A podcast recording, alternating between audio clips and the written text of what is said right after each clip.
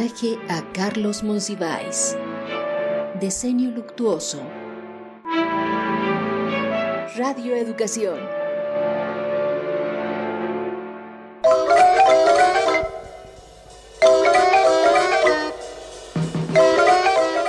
El libertinaje es la libertad regañada por la moral tradicional.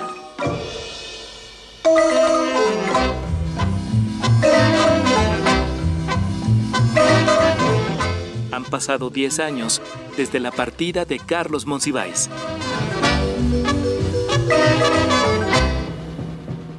El 19 de junio de 2010, a causa de una fibrosis pulmonar, muere el cronista y ensayista Carlos Monsiváis, y con él muere una parte de su amada Ciudad de México.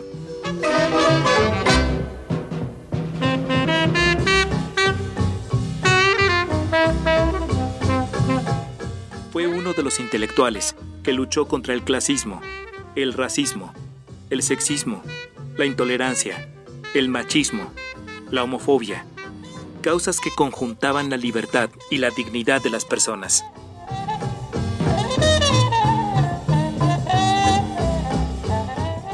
Un dato curioso de nuestro querido poeta, como lo llamaban en la Facultad de Filosofía y Letras de la UNAM, es que incursionó en el mundo del cine, en la cinta Los Caifanes, interpretando a un borracho botarguero vestido de Santa Claus.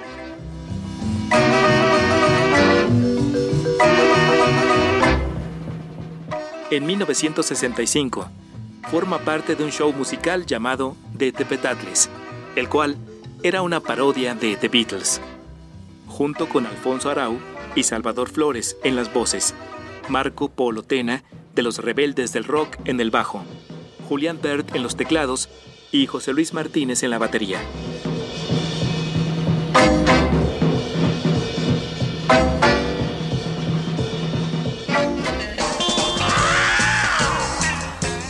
Carlos Monsiváis fue el creador de las letras. Vicente Rojo y José Luis Cuevas se encargaron del diseño artístico de sus presentaciones. Debutaron con lo último de la tecnología de esos años, el circuito cerrado. Muérete silencio, lárgate murmullo, despierta voz baja, hasta luego arrullo. Solo una consigna queremos tener, poco nos importa el ser o no ser. En la televisión mexicana, la cinta Los Caifanes suele transmitirse en las Navidades, porque se filmó en esa época de fiestas decembrinas en 1966 y se estrenó en 1967. Y es precisamente Carlos Monsiváis quien habla sobre las fiestas decembrinas. Y los tepetatles han llegado ya, que no se ensordezca es que sordo está. Y los tepetatles han llegado ya, que no se ensordezca es que sordo está.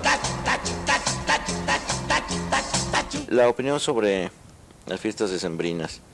Eh, ah, primero creo que lo más prudente, si se quiere emitir una opinión que esté a tono con el ánimo personal, es abstenerse de cualquier comentario sobre la sociedad de consumo o sobre la comercialización de la Navidad. Dos hechos por lo demás tan evidentes y tan pregonados en una forma multánime y eterna que no requieren que uno añada su modesto y melodramático comentario. El segundo hecho en torno a estas tan anunciadas y publicitadas para usar una blasfemia en español festividades es que uno, por más distancias que muestre, por más críticamente que se encone ante la perspectiva de verse sujeto a la expoliación constante y ubicua de las festividades navideñas, termina también rindiéndose, si no en su fuero interno, sí en su abundante y gozoso fuero externo, a la conmoción de las festividades. Yo siento que por más que todas las mañanas al levantarme lo primero que pienses en la enajenación y en la manipulación y en cómo defenderme de ellas a lo largo del día, y por más que escriba en mi pared no me dejaré manipular esta mañana, ni esta tarde, ni esta noche, termino eh, prácticamente cantando villancicos, eh, rendido al júbilo de recibir un regalo y entregado al alborozo de ofrendar los míos propios.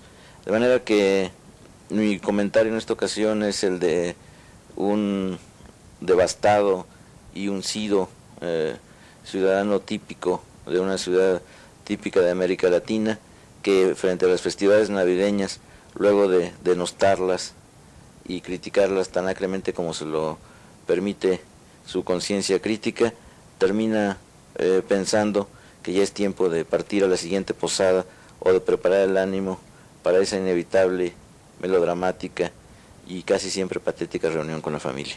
Pienso yo que atender la, lo que significan las fiestas decembrinas y destacarlas y ponerlas en relieve como una de las más pavorosas consecuencias de este espíritu mercantil que nos ha hecho suyos es una manera tan irrelevante como otras de, de poner en, en acto eh, formas de rendición o de debilidad.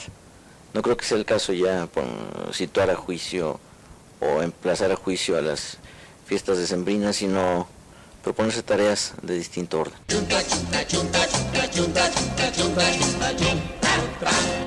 Fragmento extraído de la serie Artesanos, Artistas y Ciencia, producción de Radio Educación.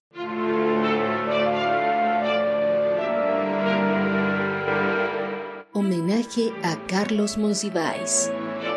Diseño luctuoso. Radio Educación.